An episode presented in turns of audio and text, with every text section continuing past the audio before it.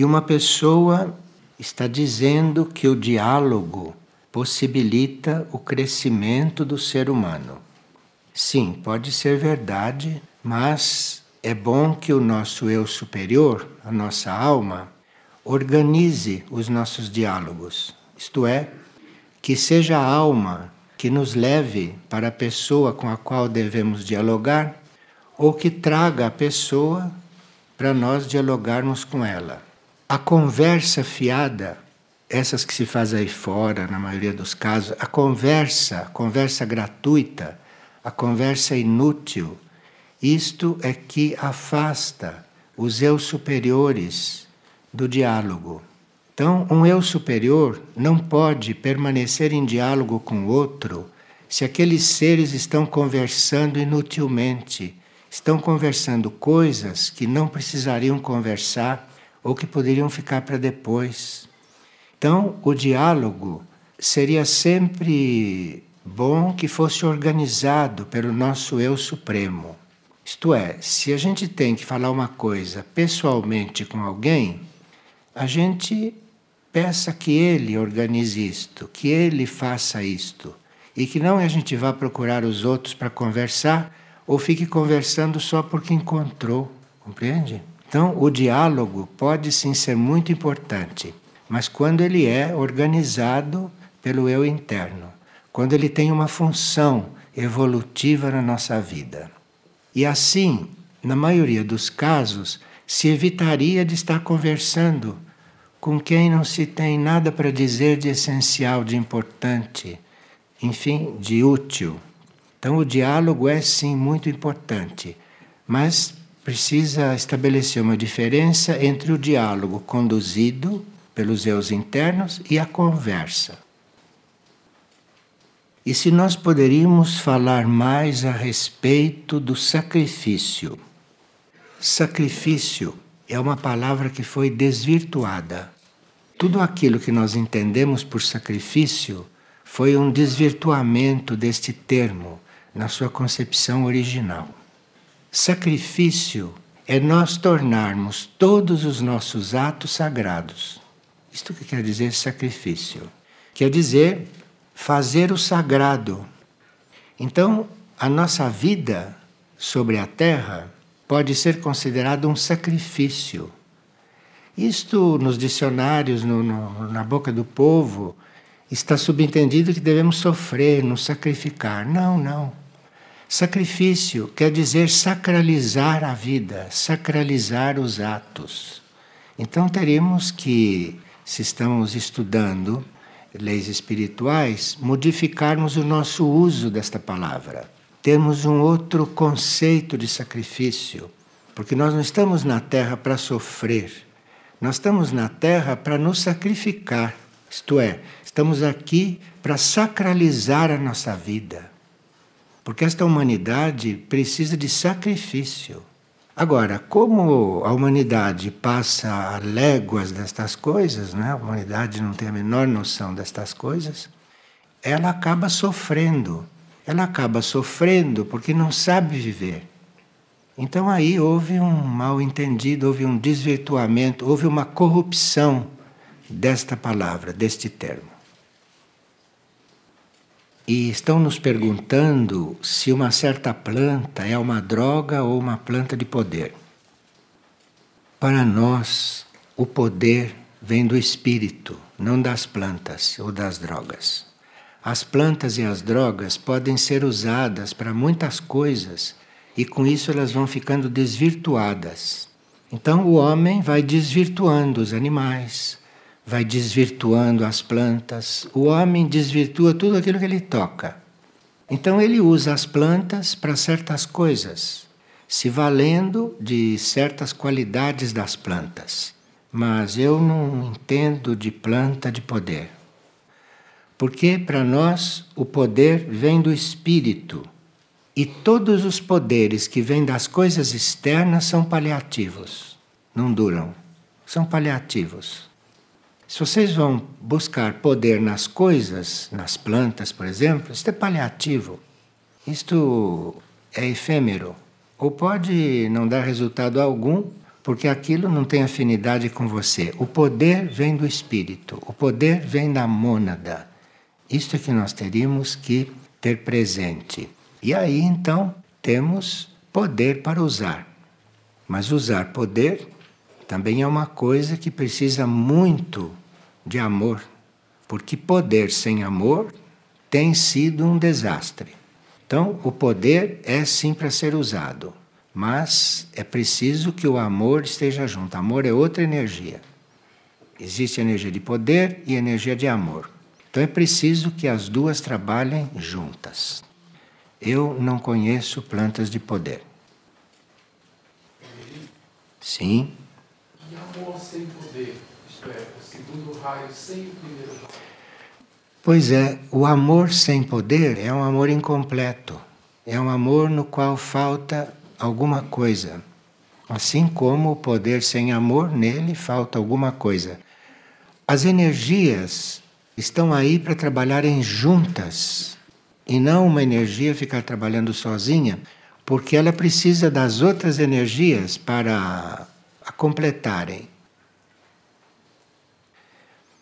E uma pessoa disse que ontem foi dito que as hierarquias não nos veem individualmente. Então, quando se diz que as hierarquias não nos veem individualmente, não nos veem como indivíduo, como uma pessoa, as hierarquias são oniscientes. As hierarquias são cientes de tudo. De forma que uma hierarquia não pode nos ver individualmente. A hierarquia nos vê como um todo. Entende? Então a hierarquia não nos vê como fulano, beltrano, uma alma, uma mônada.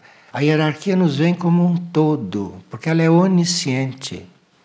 Então, quando uma hierarquia está diante da humanidade, ela sabe o que é aquela humanidade e cada ser que está ali dentro daquela humanidade, a hierarquia onisciente, sabe tudo a respeito daquele ser. Então não nos vê assim como a gente vê, como a gente pensa que ela vê. Ela é onisciente, ela tem ciência de tudo. Então é outra visão, é uma outra situação. E nós teríamos que ir nos elevando para chegarmos também a sermos oniscientes, porque este é o caminho de nós todos. Se a hierarquia é onisciente, nós que fazemos parte dessa hierarquia em outro nível da corrente, somos oniscientes em potencial. Mas por sermos personalistas, por termos uma visão limitada, ficamos vendo pessoas, ficamos vendo seres humanos. Então deixamos de ser oniscientes para sermos assim como somos. Olhamos uma pessoa e nada sabemos dela. Não é? O que, que sabemos da pessoa? Sabemos onde ela nasceu, onde ela estudou, quantos filhos ela tem, se ela sofre do fígado. Essas coisas é que nós sabemos. Sabemos nada da pessoa. Então, nós temos que estar nos elevando deste nível humano de interesse para irmos nos tornando algo que fique sabendo das coisas em maior profundidade. A onisciência, que é própria da hierarquia, para nós é uma meta, mas aí nós precisávamos ter um interesse um pouco mais geral e não um interesse pessoal nas coisas. E a pessoa que trabalha com os seres que vivem na rua disse que na tarefa com esses irmãos da rua, ela percebe que o toque tem um valor muito positivo e diferente. Então, claro que o toque pode ter também o seu valor. Isto está implícito. O que foi dito ontem é que nós temos que nos trabalhar para não precisarmos do toque. Porque se você chega diante de um irmão da rua e toca o coração dele, toca a alma dele, você não precisa estar tocando ele com o dedo. Aquilo tem muito mais efeito. Mas aí é uma questão de circunstâncias, é uma questão que pode existir também. E pode também ser muito positivo. O irmão da rua tocado, para ele pode significar que você não está com nojo dele, que você está junto dele, tudo isso pode significar. Mas ali, se você toca o coração, se você toca a alma, se você toca o espírito, é muito melhor do que pôr o dedo no corpo. Não tem comparação. Mas isto tudo pode ter a sua função. E esta mesma pessoa encontrou uma pequena cobra coral. Então ela pegou uma pá e levou aquela cobra coral para o mato.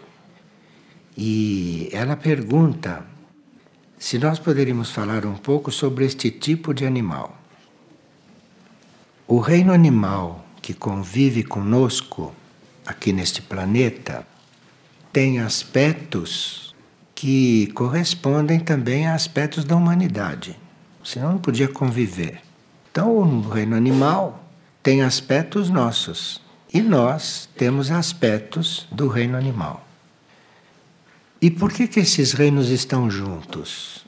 Por que, que o reino humano está junto com o reino animal no mesmo planeta? Deve haver aqui motivos muitos que a gente desconhece, mas evidentemente estamos aqui com outros reinos para colaborar com eles, para trocarmos coisas com eles. E se nós observarmos alguns animais, vemos que temos muito que aprender com eles. Com os cães, por exemplo, podemos aprender fidelidade, não é? Com alguns animais, podemos ver aspectos do amor que nós desconhecemos, que nós não usamos e que poderíamos estar usando porque são aspectos de um reino anterior e que nós nem chegamos ainda a usar.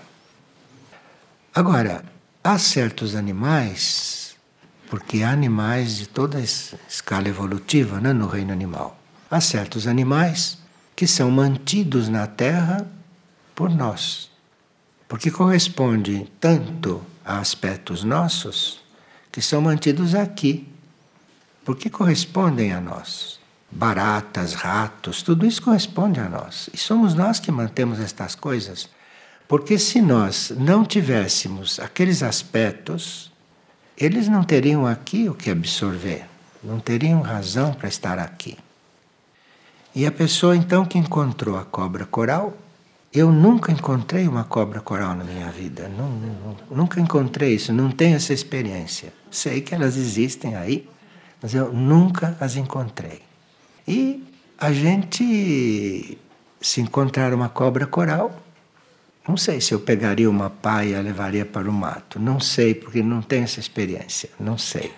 Eu provavelmente passaria, iria para o meu caminho e deixaria a cobra coral ali, fazer a experiência dela. Não sei. Repito, não tenho essa experiência. São coisas que a gente faz ou não faz. Uma vez eu perguntei para uma pessoa que fazia pesquisas aqui no mato e que andava pelo mato, você já encontrou alguma coisa? Ele falou, não. Nunca encontrei. Nunca pisei nenhuma. Nunca nenhuma me mordeu. Essas coisas são um pouco dependentes de nós. Agora, se existem cobras corais que dizem que são isto e aquilo, aquilo são aspectos nossos, porque se nós não tivéssemos aquelas coisas, ela não podia viver aqui. Não teria liga com o outro reino. Não teria correspondência. Iria para outro planeta para outros planos de vida, não aqui. Aqui ela deve estar desenvolvendo algumas coisas conosco. Uma pessoa diz que percebe cada vez mais claramente que ela é um verdadeiro poço de orgulho. E o que ela pode fazer? Bem, você tem que se trabalhar pacientemente, porque aqui na Terra o orgulho nos acompanha até o fim. E o orgulho pode ser controlado, o orgulho pode ser amenizado, mas eu acho que nos acompanha até o fim, nesta Terra, neste planeta, nesta superfície. E nós temos que ir trabalhando este orgulho. Temos que ir trabalhando. Porque nós não nos sentimos seres separados de todos.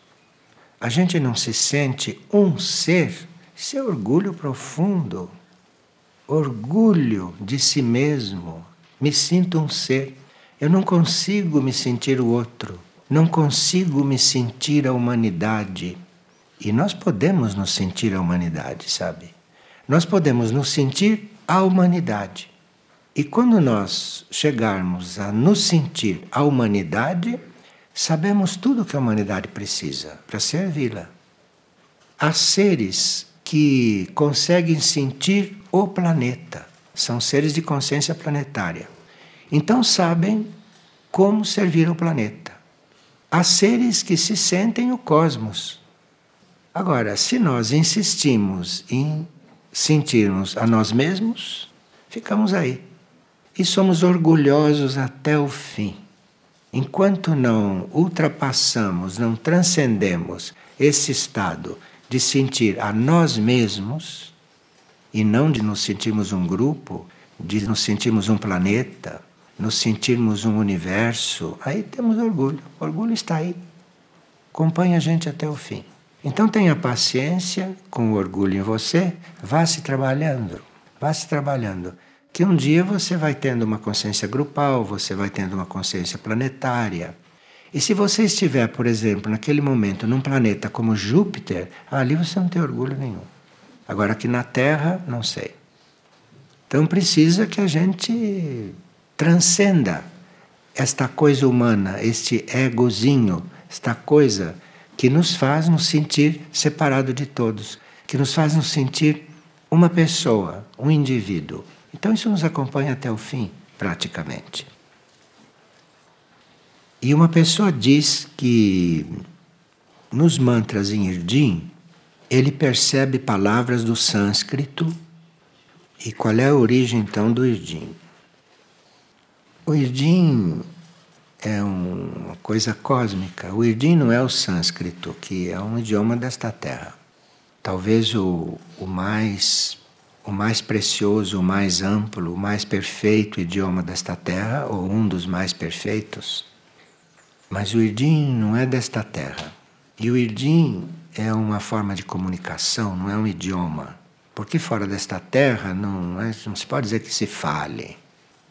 Se usa Irdim, se usa Irdim. Então, há mantras em Irdim para nós irmos encontrando sons ou usando sons que vão nos levando a um outro tipo de comunicação. Então nós dizemos que o Irdim é um idioma, que existem palavras em Irdim, tudo isso é para nossa compreensão. Isso é para nós podermos nos localizar dentro disso. E esta forma de comunicação, ela está na base de todos os idiomas.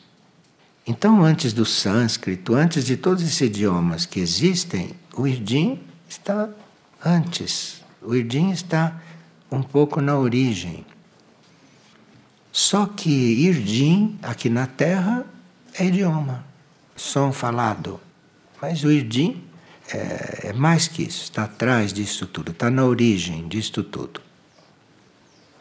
Então, provavelmente, vamos encontrar palavras Irdim em vários idiomas, no sânscrito também. Bem, ontem nós dissemos que íamos falar algumas coisas muito rápidas, não só para nós termos uma ideia, de três etapas do juízo sobre a Terra. Este é um tema, um tema complexo, não? Mas que a gente pode ver estas três etapas para nosso uso. E essas três etapas do juízo, o juízo que está havendo, deve ter muitas outras etapas, não? Porque não é só o reino humano que está em juízo. O, o reino animal também está em juízo. Toda esta tortura que ele sofre pelo reino humano, isto faz parte do seu juízo. Nós somos causa do juízo, nós somos instrumentos do juízo dentro do reino animal um dos instrumentos. Então, o juízo aqui nesta terra tem muitos lados, tem o juízo no reino humano, tem o juízo no reino animal, tem o juízo no reino vegetal. Vocês não ficam sabendo que o homem toca fogo numa floresta, desmata tudo? Aquilo é juízo no reino vegetal. E o homem é instrumento para isso, sem saber o que está fazendo. E juízo também existe no reino mineral. O, o planeta todo está em juízo. Está havendo uma espécie de. É uma palavra muito inadequada, muito material, mas é compreensível. Uma espécie de seleção. Então, este juízo leva a uma seleção, leva a uma depuração, que nós não sabemos como é que faz e não conseguimos acompanhar, porque nós estamos em juízo, estamos em juízo aqui mas não temos a consciência do que está acontecendo conosco, mas estamos em juízo.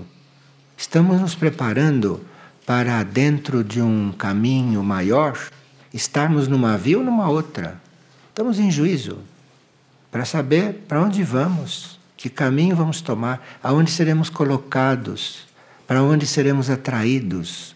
E isto se consegue através de um juízo. Está havendo um juízo. Então, um juízo é algo muito evolutivo. Um juízo é algo muito importante, extremamente necessário e fundamental. Se nós não estivéssemos em juízo, como faríamos? Se nós estivéssemos dentro desse movimento do juízo, como faríamos para nos preparar para outros caminhos? Precisamos estar em juízo. Então, três etapas do juízo sobre a Terra nos foram passadas repito muito sucintamente, e só para efeito de nós despertarmos para este fato do juízo e reconhecermos que estamos em juízo. Então, que levemos isto a sério, o fato de estarmos em juízo. Estamos sendo selecionados o tempo todo. Então, existe este juízo, existe esta este movimento não de nos selecionar, de, de ver o que podemos ser, não? Diante do nosso comportamento terrestre. Nós temos todos um comportamento, não é? Temos uma forma de ser, temos um temperamento. Temos um temperamento diante dos modos de viver, um temperamento na forma de sentir. Temos uma forma de absorver as coisas, nós temos uma forma de absorver as coisas. Não é a mesma forma das plantas. Não é a mesma forma da água absorver as coisas. Não é a mesma forma dos animais. Nós temos a nossa forma. E tudo aquilo que diz respeito à vida concreta do planeta e à nossa atitude diante desta vida concreta, aí nós estamos passando por um juízo do nosso comportamento, certo? O modo de eu pegar este papel, isto está em juízo. O juízo está vendo como é que eu pego este papel. Se eu pego este papel como se fosse lixo, ou como é que eu pego este papel? O que, que os meus dedos estão passando para este papel quando eu pego nele? Estou em juízo, tá vendo? Eu não tenho ideia de nada disso. Mas tem um juízo que está vendo isto. Não está nos fiscalizando, está vendo. Porque, segundo a forma de eu pegar este papel, vai ser a forma em que eu vou ler este papel. Vai ser a forma de que eu vou absorver as coisas que estão escritas neste papel. Depende também do modo como eu pego. Então o juízo está sempre presente. Isto aqui está sendo examinado, constatado, eu estou em juízo com o simples ato de pegar este papel. Agora, nos passaram também que está em juízo não só o nosso modo de ser e de viver diante das coisas terrestres, mas estão em juízo também a forma de nós crermos nas coisas. Bem, enquanto a gente não é uma coisa, a gente tem que crer nela, não é? Então, crer é um estágio meio bárbaro. Se eu creio numa coisa, eu estou num estágio bem bárbaro. Porque eu não devia crer nem não crer. Eu devia ser aquela coisa, eu não preciso crer, compreende? Eu sou aquela coisa. Isso não é um estágio humano normal. A humanidade crê. Então dizem: olha, existe Deus. Você crê em Deus ou não crê? Não é? Crença é um estado. E Existe Deus? Ah, eu sei, eu sinto Deus, eu sou Deus, é outra coisa. É diferente de crer. Se eu creio, eu não conheço. Se eu conheço, eu não tenho nada em que crer e nem que não crer. Então, como nós cremos em muitas coisas porque desconhecemos quase tudo, então temos que crer. As nossas crenças estão em juízo. Importante a gente saber disto. Porque se você crê no ensinamento, é uma coisa. Se você crê naquele que está dando aquele ensinamento, isto é outra coisa. É outra coisa. Então, se vocês estão crendo no que eu digo, ou se vocês estão crendo em mim, nós estamos em juízo com isso. Está havendo um juízo aí para ver onde vocês põem a crença. Está vendo o juízo que é? Juízo é isto. E nada está excluído do juízo. Nada está excluído do juízo. Estão nos avisando, né? Porque nós temos que saber estas coisas para vivermos com um pouco mais de consciência.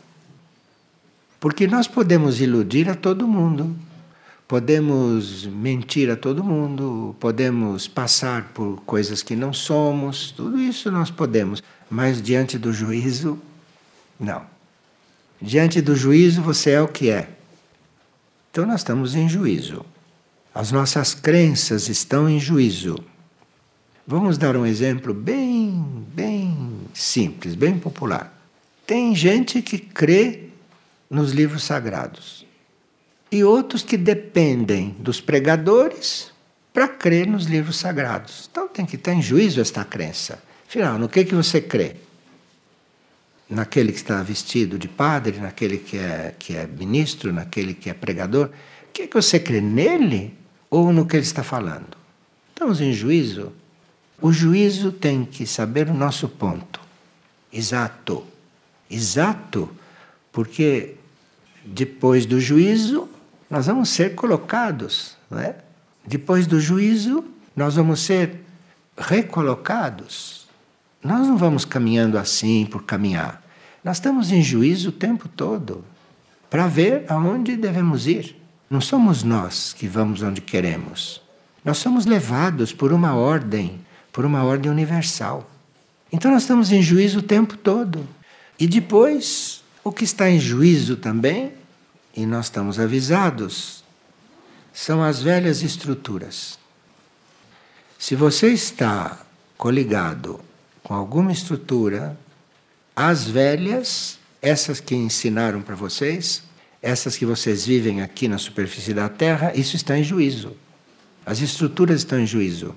Vocês já repararam que as estruturas estão caindo? Todas. Todas as estruturas estão caindo. Então, cuidado. Você está em juízo para ver se você ainda acredita em alguma dessas estruturas. Acreditar nessa estrutura é uma coisa muito séria.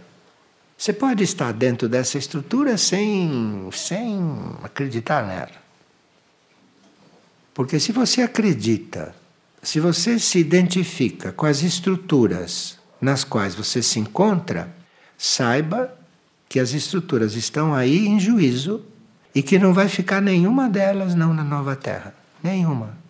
Tudo isto que são estruturas sagradas para a humanidade, estruturas bancárias, estruturas agrícolas, estruturas filosóficas, estruturas religiosas, tudo isso está em juízo.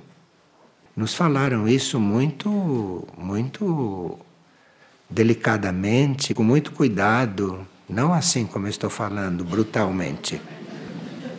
E essas estruturas estão todas em juízo, todas, todas. Então, nós estamos dentro de coisas que estão em juízo. Estamos em juízo muito mais do que pensamos. Tudo que foi construído por esta civilização está em juízo. Tudo. Senão não poderia haver outra civilização. Se alguma coisa continuasse, não podia haver nova vida. Impossível. Isso é que estão tentando nos passar. E nós temos que mudar de dimensão, porque estamos na terceira. Nós temos que aprender a entrar na quarta dimensão, que é a dimensão da nossa alma. Temos que aprender a entrar na quarta dimensão. Você não pode levar para a quarta dimensão as estruturas da terceira. Então tem que haver um juízo em você com respeito às velhas estruturas para poder você mudar de dimensão. porque lá são outras coisas. Então, isto é o juízo, uma parte do juízo no qual nós estamos. Juízo do nosso comportamento terrestre diante das coisas terrestres, juízo das nossas crenças e juízo das velhas estruturas nas quais estamos. E nós nos deixamos estruturar por essas estruturas, vocês já perceberam? Então as estruturas armam uma coisa e você se deixa estruturar por aquilo. Isso tudo está em juízo. Não acredite que em vocês vai ficar pedra sobre pedra. Não vai ficar pedra sobre pedra. O juízo está aí. O juízo está aí para isso. E que seria de nós se não fosse o juízo? Que seria de nós? Então, se vocês têm muitas coisas estruturadas, tem gente que constrói patrimônios, se prepare. Se prepare, porque tudo isso está em juízo. E veja como o juízo vai delicadamente. Hein? Tem gente que nem percebe estas coisas e já está acontecendo com eles. Eles já estão em pleno juízo em muitos setores que não nos revelaram. Revelaram esses três. Vamos então nos cuidar. Vamos nos cuidar. Nós teríamos também hoje que falar um pouco sobre cura, porque nós estamos aí com curadores da hierarquia que só faltam se materializar. Não se materializam porque nós teríamos um, levaríamos um tal susto não imaginamos que susto levaremos. Porque um ser da hierarquia materializado, ele, no ato de se materializar, ele muda a estrutura da matéria onde ele está materializado. Então, se um irmão Pio se materializasse aqui, seria uma tal mudança aqui que alguns desmaiariam, outros enlouqueceriam, outros sairiam correndo. E um ou outro ficaria diante daquilo extasiado. Um ou outro. Porque aquilo mexe muito com a gente. Um ser que está numa outra dimensão, num outro plano, e que se materializa aqui, vocês imaginam o que acontece com isto aqui, com aquela materialização? Porque é uma energia de um outro plano que foi feita para estar lá e que de repente está aqui na nossa frente. Então, por isso que eles não ficam se materializando assim demais e, ou melhor, praticamente não se materializam, né? Mas, mas pode acontecer. Bem, então esses procuram nos falar a respeito da cura, sem vir falar aqui, porque até que a gente se acomodasse, depois de vê-lo levaria horas. Nem sei se a gente se articularia direito depois, mas. Então tem que encontrar um meio de nos passar as coisas que tem que passar. E eles estão aprofundando o tema da cura para nós.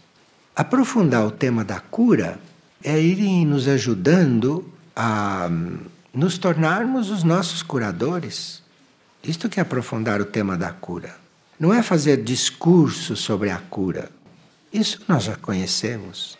Livros sobre a cura. Já tem muito livro sobre a cura. Tudo isso nós já sabemos. Agora, o que, que precisa? Precisa que a gente seja a cura. Aí sim. Depois de ler tanto, de saber tanto, de aprender tanto, de ouvir tanto, chegou a hora de cura. E a cura nossa é Primeiro, em nível de consciência. Porque se não acontece a cura na consciência, em todo o resto ela é efêmera, dura pouco. Então, a cura, quando se aproxima, a cura, quando desce para nós, está cuidando da nossa consciência em primeiro lugar. É na consciência que nós temos que ser curados. Primeiro ponto.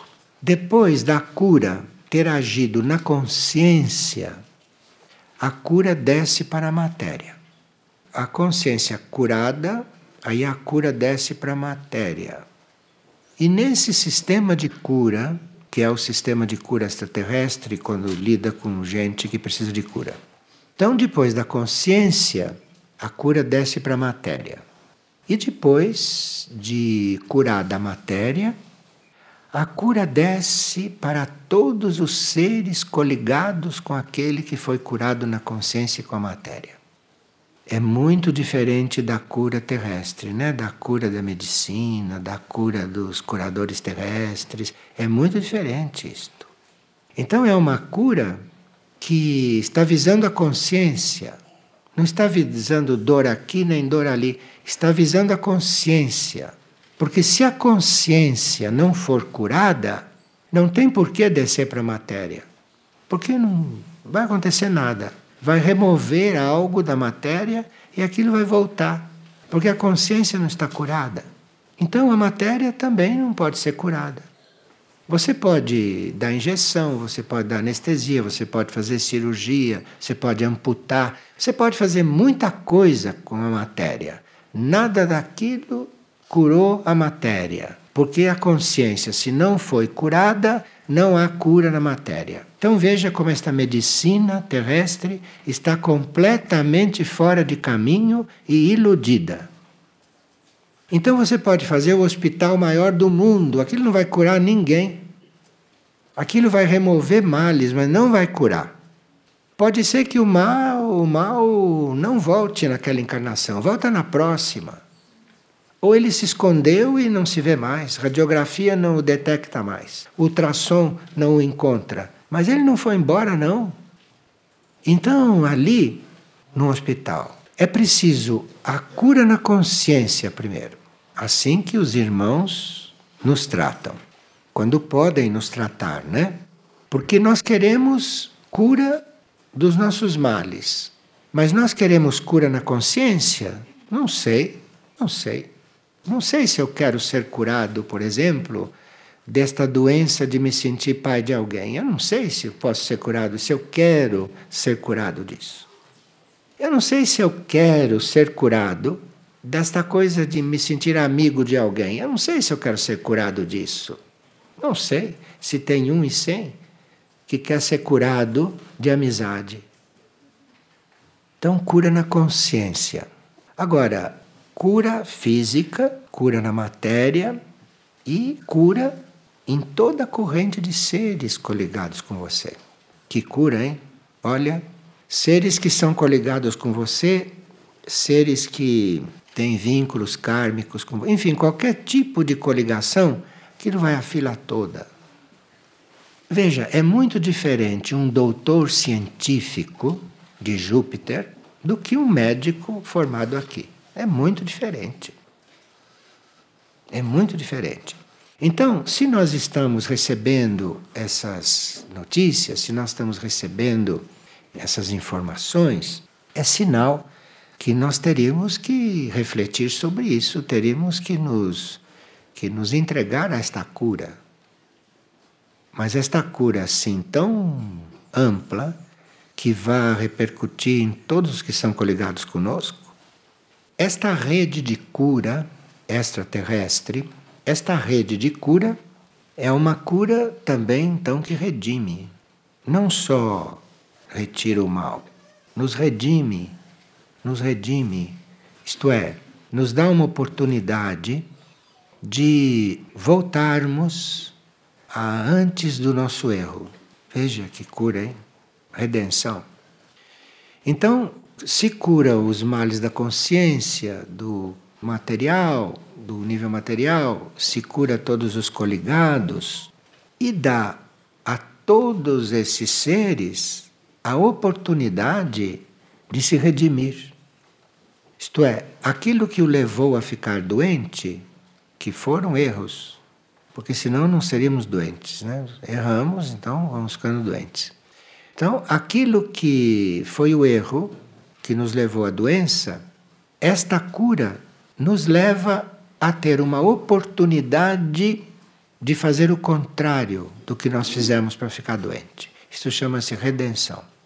Por isso que um curador cósmico não vai se formar em nenhuma faculdade, impossível, porque ele tem que se formar em outros níveis de consciência. É outra formação que ele tem que ter. Agora, quando a cura está na nossa consciência, está trabalhando a nossa consciência, a cura ali está trabalhando diretamente nossa alma, né? Claro. A cura tem que trabalhar a alma, tem que trabalhar a mônada. A cura é total. A cura que nós podemos ter, hein? A cura na alma. Ali, o que, que a cura faz? O que, que a cura está fazendo ali? Está colocando a nossa consciência, está colocando a nossa alma na lei do serviço. Uma alma cuja vocação é servir e que chega aqui nesta órbita da Terra, esquece tudo e fica e fica atrás dos outros, isto é uma alma que precisa de cura. E a cura na consciência começa por nos curar de usufruir. Para que a gente se ponha a servir, a consciência tem que servir. A consciência está a serviço da consciência única. A consciência não está para estar cuidando dela mesma. A consciência está aí para servir. E isto é a cura na consciência. Oração e contemplação também é outra coisa que a cura produz na nossa consciência. Uma coisa é você orar como um papagaio, você contemplar como se assistisse a um cinema. E outra coisa é você orar e contemplar. Mas para isso precisa cura. O seu modo de orar, o seu modo de contemplar, precisa ser curado. E isto é na sua consciência. É lá esta cura. E depois, nessa cura da consciência, vai também a rendição do espírito. O espírito deve estar colocado numa outra coisa. Isto para nós é um pouco complicado de compreender porque é outro nível, não? mas a cura do espírito também, lá na consciência. Como que a nossa consciência é curada no serviço? É curada no sentido de quando você está servindo, você está esquecido de si. A ponto de não ser você que está servindo, de ser o serviço passando através de você e acontecendo ali. Veja o que é a cura na consciência, hein? Vocês vão servir, vocês vão fazer isso e aquilo, acham que são vocês que estão fazendo. Vocês precisam é de cura. Porque se são vocês que estão fazendo, você está transmitindo toda a sua contaminação para o outro. Isso é o que está acontecendo na realidade. Você está passando para o outro aquilo que você é. Então precisa de cura nesse sentido. Na lei do serviço. Mas a cura na lei do serviço, porque todos nós, de alguma forma, estamos servindo para alguma coisa. Cada um no seu nível pode estar servindo, mas não está curado, porque está achando que está fazendo. Nós temos que passar pela cura aí, para que possa o serviço passar através de nós e aparecer lá adiante. Não somos nós, percebe? Como temos que ser curados. Os nossos idiomas não ajudam, porque os nossos idiomas são bárbaros. Existe eu faço. Pronto. Você faz o quê? O que que faz? É você? Eu faço. Eu faço. A gente diz isso naturalmente, normalmente, o tempo todo. Eu faço. Eu faço. Veja como precisamos de cura. Bem, caridade, que é algo cósmico, e que fica pairando assim sobre nós, a caridade pode acontecer através de nós, sim. Acontecia através de Teresa de Calcutá, não acontecia caridade? Acontecia caridade. Só que o que a gente via era nada. Porque não se sabe, quando ela estava ali, fazendo o que a gente via, o que estava acontecendo com aquela alma. Isso não se vê. O que está acontecendo com aquela mônada, isto não se vê. Mas Teresa de Calcutá estava ali fazendo isto. Então tem seres humanos como nós ou parecidos conosco que fazem isto. E essas deviam ser as nossas, as nossas referências, não nós entre nós. Porque entre nós chegamos a pronunciar eu faço. O que está fazendo através de você? Isto chama-se cura na consciência. E nós temos que dar permissão para que esta cura aconteça. Temos que dar permissão. Porque, como é na consciência, fica entre nós e a consciência. Isto não é para todo mundo, não. Nós precisamos dar permissão, sabe, para essas coisas acontecerem. Nós precisamos dar permissão. E precisamos dar a permissão muito sinceramente, de verdade, não, não aparentemente. Porque tem muita gente que dá permissão aparentemente. Ah, meu Deus, faça de mim o que quiser. Imagina. Imagina, se ele fosse fazer o que ele quisesse mesmo, eu ia achar que estava falando com o demônio, que o demônio me enganou. O demônio estava passando por Deus. O que se consegue captar destas coisas que nos estão sendo passadas é que não fica pedra sobre pedra. E aí, quem está disposto a isso, diga para si mesmo. Não precisa dizer para eles, não, porque eles sabem. Eles sabem, antes de você dizer, eles já sabem o que você vai dizer. Então você vai dizer é para si, não é para eles que sabem perfeitamente. Para eles você não precisa dizer nada. Só tem que saber que está sendo ouvido. Pronto. Você tem que dizer para você estas coisas. Você tem que convencer você destas coisas. Tem que convencer, hein? Tem que convencer, porque nós precisamos de cura na consciência, no nível material. E toda aquela fila que está coligada a nós, imagina, que se encontra ali para curar. E a, a forma de nós estarmos entrando nisso é a oração. Vê como é simples? Ninguém acredita. Ninguém acredita. Ninguém acredita porque eu não sei como estão habituados a orar. Oram de uma forma que não é nada. Mas é a oração. É a oração. É, a oração é o início, é o começo. E aí você tem que se manifestar, você tem que, você tem que manifestar alguma coisa. Isso é oração. Em que direção que você vai manifestar? O que, que você quer? Sobre o que, que você está fazendo pressão? Porque oração é uma forma de pressão, né? Que está fazendo. Está fazendo pressão sobre o quê? Cuide da sua oração. Porque aí a sua oração vai ser curada. A oração para obter coisas, para ser melhor, tudo isso aqui, tudo isso é, é motivo de cura. A oração para estas coisas tem que invadir todo o nosso ser. Não é só de boca e de mente. Não basta você estar orando sabendo o que está dizendo. Sim, isso é fundamental. E tem gente que ora sem nem saber o que está dizendo. Mas ora sabendo o que está falando, compreendendo o que está falando, isso já é um passo. É um passo. Sem isto, você está com o papagaio papagaio obediente. Mas aí você sabe o que está dizendo, isso já é um passo. Aí aquilo que você está fazendo com a sua oração começa a permear o seu subconsciente. Aquilo começa a entrar no seu subconsciente, aquilo começa a descer para o teu inconsciente. Aquilo vai permeando todo o teu ser. Percebe como é este movimento? E nós temos que ser curados nesta oração. Porque esta oração tem que ser pura séria, honesta, de verdade, não só sabendo o que está dizendo, mas procurando ser o que você está dizendo. Aí essa oração entra para o seu subconsciente afora. Vai lá trabalhar o seu subconsciente, vai trabalhar o seu inconsciente, vai limpar lá, vai levar energia para áreas do teu ser que você nem sabe que existem, lá naqueles cantinhos, compreende?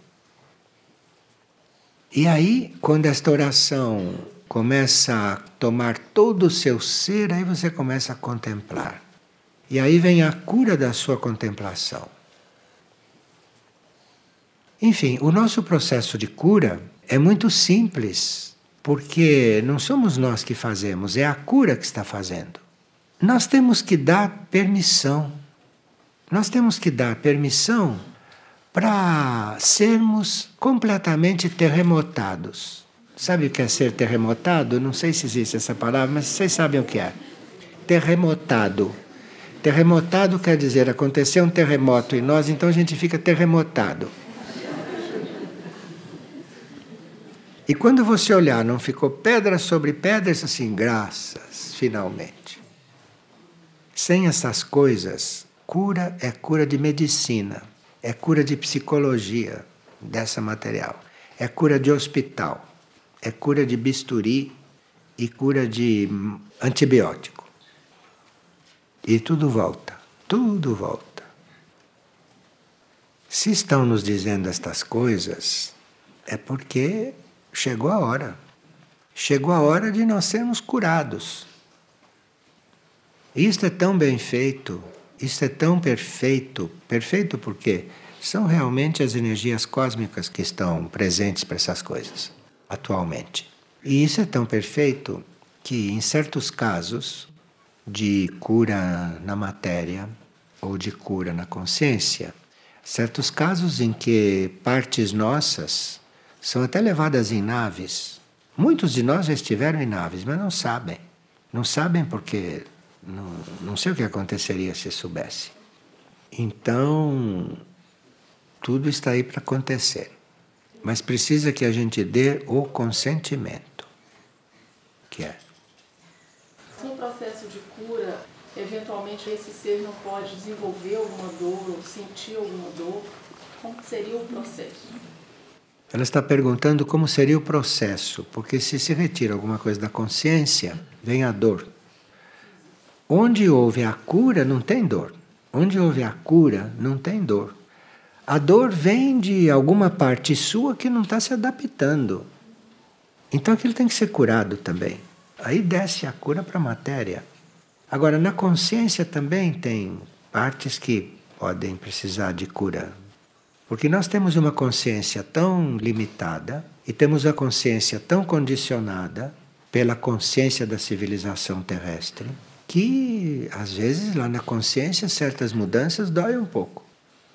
Mas a gente precisa dar o consentimento porque isso não é para doer não é que faça através da dor. A dor somos nós que inventamos, que criamos. A dor nós é que fabricamos como reação àquilo que está acontecendo. Como reação. Vocês já ouviram falar em seres que têm câncer e que não sentem dor até o fim? Já ouviram falar? Tá, tá aí alguma coisa ali, aquele câncer encontrou que não está oferecendo resistência. Não tem por que doer. A dor somos nós que criamos a dor, nós é que armamos isto. Porque é uma forma de nós estarmos ali numa autodefesa, como se a gente estivesse lutando contra aquilo, compreende? A dor. Aquilo passa assim e leva você embora, se tem que ser através daquilo. Você não tem que sentir dor nenhuma, a não ser que você esteja resistindo. Como todo mundo está resistindo, então aí dói. Alguma coisa dói. Mas a dor somos nós que fazemos, nós que fazemos. Se nós deixamos passar, não dói nada. Não dói nada. A dor é por nossa conta, compreende? Isto é um dos grandes, é uma das grandes crenças da humanidade, que o karma é doloroso. Essas são as crenças da humanidade que estão em juízo neste momento. Se você crê nessas coisas, tem que ter um juízo dentro de você para acabar com isto.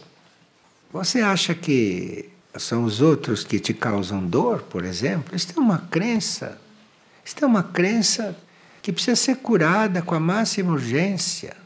Tem ninguém que possa te causar dor alguma. Todas as dores que você atribua a alguém, você tem que ser curado dessa coisa, desse engano, desta ilusão, desta ignorância total. Mas se essa resistência ela está num plano que a gente não tem controle. Isso, essa resistência então está num plano onde ela não tem controle. Por isso é que tem que ter a cura na consciência, entendeu? Não naquilo que está resistindo. Tem que ter a cura na consciência. A cura tem que começar na consciência. Nós temos que dar permissão, sabe? Temos que dar permissão Porque nós que temos como, como referência os seres mais adiantados, os seres mais adiantados estão tentando fazer em nós aquilo que já foi feito neles. Mas para você ser um ser adiantado, você não pode estar com, carregando dentro da mochila as coisas daqui. Impossível. Mochila é símbolo de uma coisa que não precisa nem comentar. É o símbolo de uma coisa que você leva nas costas, como mala, como bagagem, essas coisas todas. É um símbolo, um símbolo ululante. Bolsinhas, todas essas coisas. Bom, cura na consciência. Se permitem, ela está aí. Cura no plano material.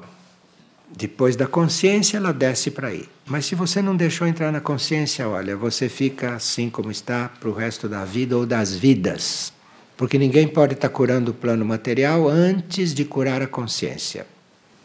E depois, esta cura diz respeito ao serviço, à humanidade, todos os que estão coligados com você. Porque é algo tão profundo, tão real, que tudo que tem ligação com você vai passando por cura. É uma cura de tudo, da consciência primeiro. Energia depois, energia já é uma coisa mais material.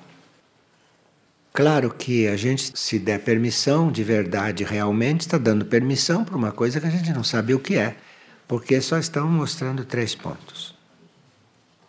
Os outros pontos para nós não significariam nada, porque temos que primeiro estar nesses três para depois irem sendo revelados outros pontos nossos que precisam de cura. O planeta precisa de cura. E como que a gente vai trabalhar pela cura do planeta? Só depois que trabalharmos pela nossa cura. Aí já temos um, uma experiência conosco. Aí vamos entrar numa experiência maior de cura cura do planeta, cura da humanidade. Isso tudo soa como coisa de outro mundo, coisa para ser aplicada no outro mundo. Mas isso é para ser aplicado nesta terra, sabe? Por isso que vai precisar de uma purificação geral. Vai precisar de uma limpeza total. Porque como vai implantar essas coisas aqui? Por enquanto, vai ser implantado nas consciências individuais, aquelas que quiserem, que estiverem abertas. O livre-arbítrio é, é, é uma nossa condição temos que dar. Nós temos que dar. Temos que dar porque precisamos aprender a usar o livre-arbítrio que não sabemos. Nós usamos o livre-arbítrio de formas completamente tortas. Usamos o livre-arbítrio. Todos nós fazemos o que queremos até certo ponto. Estamos aprendendo, né? E o que temos então que fazer para usar corretamente o nosso livre-arbítrio? Perguntar para o seu eu superior o que você deve fazer. Se você tem essa pergunta instalada dentro de você, você até apaga o gás na hora que a água já estiver quente. Não deixa ela esquentar mais um pouco do que precisa ser. É em tudo isso, sabe? Isto não é só em coisas transcendentais, é em tudo, em tudo. Em tudo. E se aquela água ferveu mais um pouquinho, acabou nela uma porção de coisas que já estavam vivas e não estão mais. Pronto. Você tem o livre-arbítrio de fechar o fogo a hora que você quiser. Você tem que entregar esse livre-arbítrio. Isso tem que estar instalado dentro de você, de forma que você apague o fogo não na hora que você quer, na hora que deve ser apagado, para que aquela água tenha um uso correto. Senão já está completamente morta. Estou dando um exemplo bem, bem caseiro, para ficar claro. Mas só que é assim com tudo, com tudo. E se esse livre-arbítrio não começa a ser entregue, não tem começo de agir corretamente. Não tem começo. Porque o livre-arbítrio não penetra em certas nuances, em certos detalhes. O livre-arbítrio desconhece certas coisas muito sutis nossas. Enquanto a gente não, não diz mesmo, olha, seja feita a tua vontade, não tem começo de coisa alguma de verdade. Porque enquanto está a vontade humana aqui dentro, acabou. Não tem nada acontecendo de real.